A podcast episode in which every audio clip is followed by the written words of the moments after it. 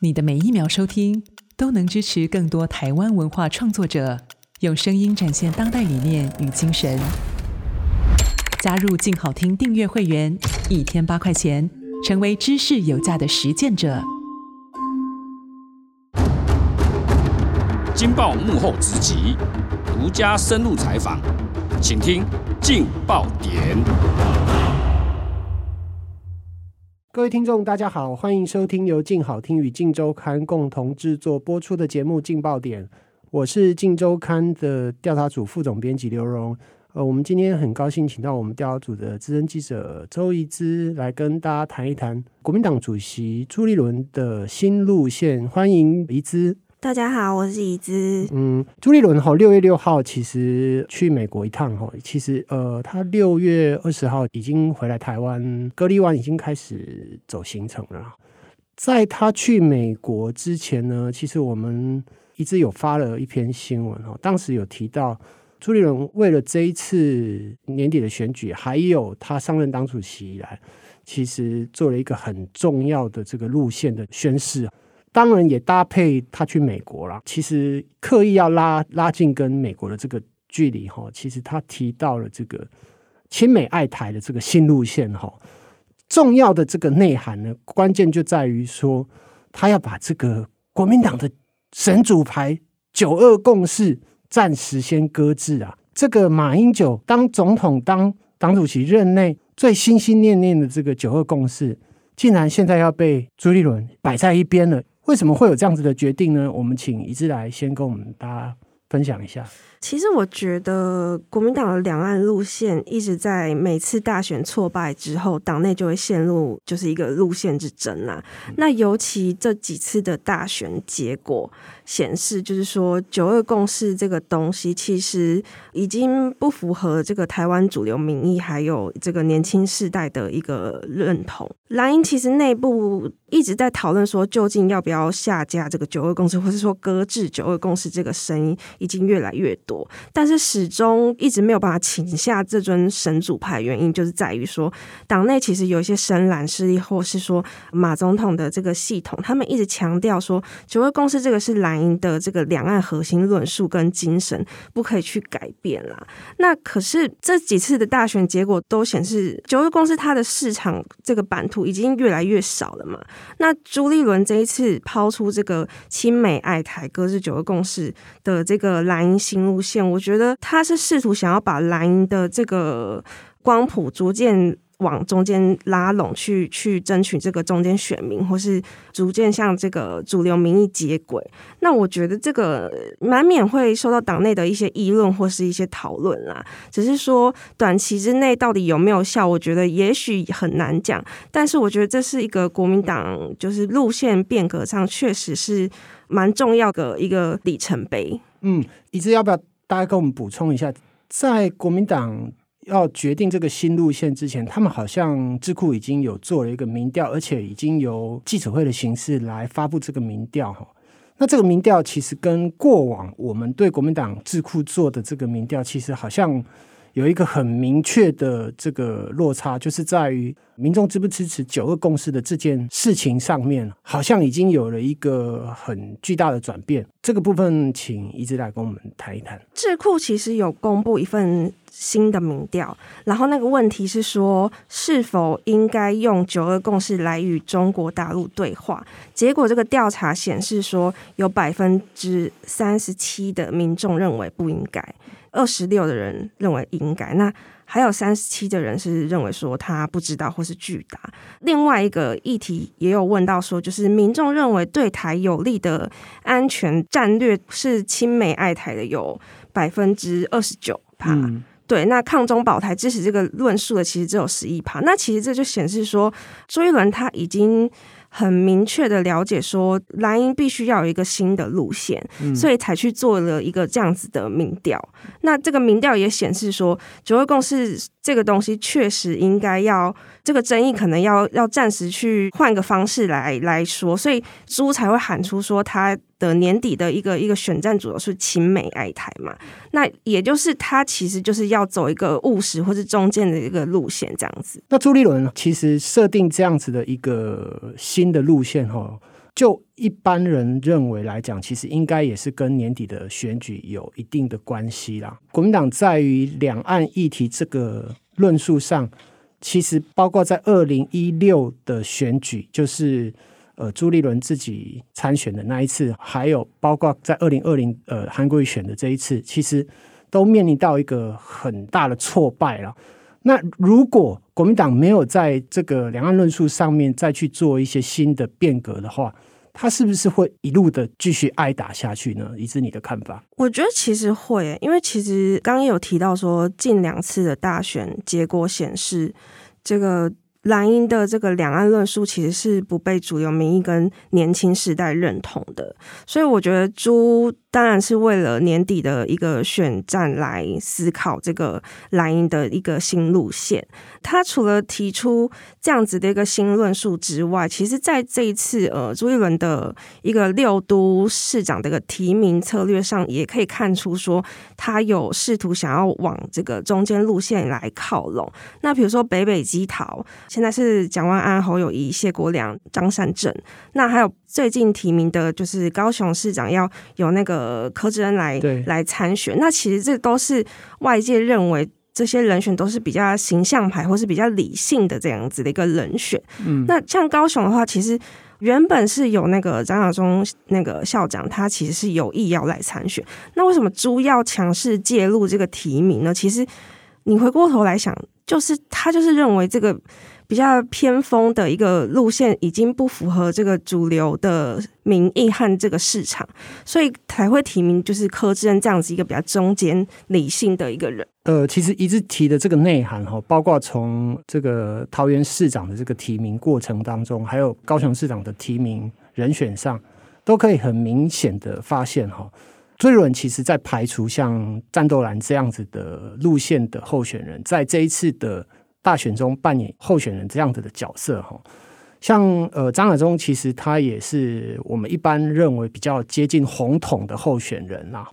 那他这样子的人选，过去在国民党选党主席的时候，虽然国民党的这个党员的投票上，他其实能够有一定的这个利基，那有一定的党员支持度，但是他到高雄去选这样子的选举的时候。是不是会对朱立伦的这个新的路线形成一定的挑战呢？你的看法？我觉得势必会，不然党中央不会强势介入这个高雄市长的提名。那其实大家去思考，就是说，就是六都的人选，如果再提名一个比较深蓝的。张亚中来就是参选的话，其实这个外溢效应，大家应该党内要去思考，说到底会不会影响到其他县市？嗯，对对，所以我觉得他会做这样子的一个决定，也是盘算到说这个。张亚中的一个问题会不会影响到其他县市的选情？嗯，那所以其实有从这个角度看起来，呃，朱立伦其实他是在全盘主导六都的这个候选人，尤其其实他都是也没有透过民调的方式来就是来决定候选人，就跟蔡英文在决定六都的候选人，其实也是透过党主席的这个征召的这个模式哈来处理。看起来他好像要在年底跟蔡英文再做一次。和，英伦对决，从这个角度来看的话，你会认为他的政党路线的调整，目前为止的话是有这样子的利基吗？有这样子的想法吗？其实我觉得党内其实有有。一一位党的高层跟我说，他觉得年底的选战就是一场亲美爱台对抗抗中保台的胜负之战。对，那这也是英伦的最后一战，因为他们前面已经打过两局，而且是一胜一负。那这一次其实就是最终局了。对对，那呃，我觉得朱当然有意识到这个这个问题嘛，因为。其实朱是想要在更上一层楼的人，这大家其实外界都知道。那年底的选战对他来说其实是非常的重要。如果选不好的话，除了影响到整个蓝营接下来二零二四重返执政的问题之外，对他个人的一个政治生涯的路可能也会受到很大的冲击。对，如果再挫败的话，是不是可能这个党主席任期可能也做不完？哈，没错。那我们再来提一提哈，其实他在去。去美国的时候，其实有跟美国的智库，其实也有点到这个像呃，我们认知的这个三大主轴哈，其实他这个所谓的要对抗民进党的抗中保台的这个新的路线哈，这个三大主轴的内涵，你可不可以跟我们大概分析一下？他在美国喊了亲美爱台之后，那回台湾。就定下了年底三大的一个选战主轴，分别是亲民主爱台湾，然后第二个是强国防保台湾，再来是要和平护台湾。那我觉得这三个主轴其实都不离台湾这两个字。对，所以我觉得他的选战策略其实就是不要年底的选举还是有两岸的因素来介入。对，所以他要把这个主轴拉回到台湾或是亲美的这个中间路线之上。嗯，那包括其实他们党高层其实有评估过说，这个亲美朱一伦在喊了亲美爱台之后。回来，国民党的政党支持度其实最近是有稍微微幅的上升的。他们认为跟这个的国民党路线的一个调整是有关系的。嗯，所以年底的选战，他当然希望可以从亲美这个角度来切入，这样子。其实从现在这个角度看起来，国民党最大的这个竞争对手，除了民进党之外，最大的竞争对手的潜在影响他的票源应该是民众党。那民众党如果架构的是所谓的“两岸一家亲”这样子的主张跟框架的话，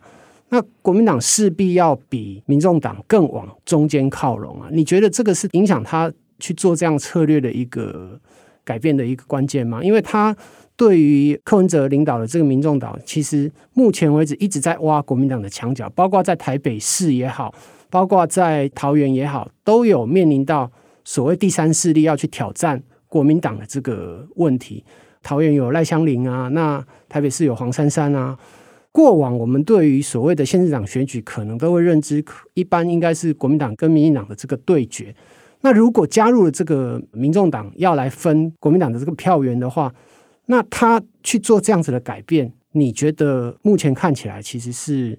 有机会的吗？其实我觉得，民众党的一个两岸路线或是一个主张，并没有非常的明确。嗯，那民众党之所以会一直吸到蓝营的票，其实我觉得蓝营其实要最大检讨就是这个问题嘛，一定是你们做的不好，所以才会一直被民众党挖墙脚。回过头来说，就是朱把这个两岸的论述或是国民党新路线定明确的话，我觉得。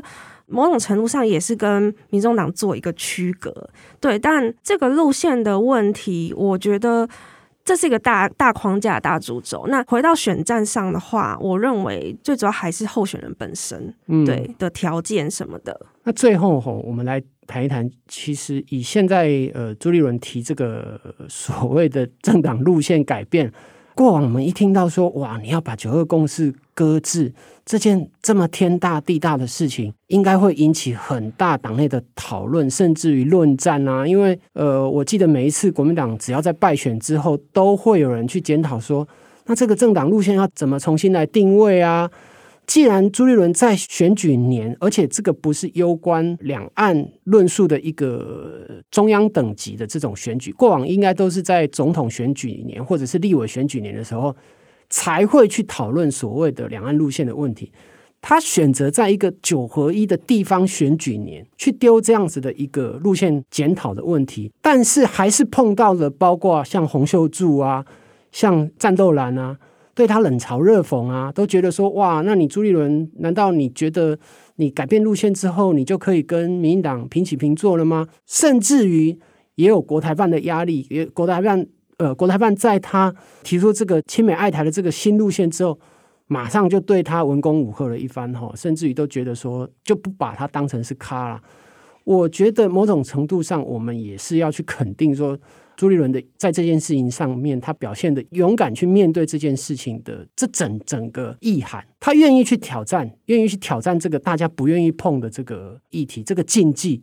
就好像说过往民进党其实在还没有执政的时候，其实他们也曾经去讨论说啊，那我们台独党纲到底要怎么怎么存续的问题，嗯、那也都会引起民进党里面的论战啊。那为什么朱立伦在讨论这件事情，就是说他丢出这样子一个一个议题的时候？其实并没有在国民党里面引起很大的讨论，甚至于好像我觉得政论节目其实对这个题目似乎也不是很有兴趣。这件事情到底是怎么回事？因为大家对朱立伦不觉得他是一个够格的人来做这件事情吗？还是怎么样呢？我觉得这个是我比较好奇的地方。你的看法呢？这件事情会逐渐发酵，尤其在全代会八月底的时候。这个新路线确实要做一个宣布，那到时候其实党内应该会还是会有一番的一个一争论啦。呃，目前为止，朱抛出了这个搁置九二共识的这个亲美爱台的新路线，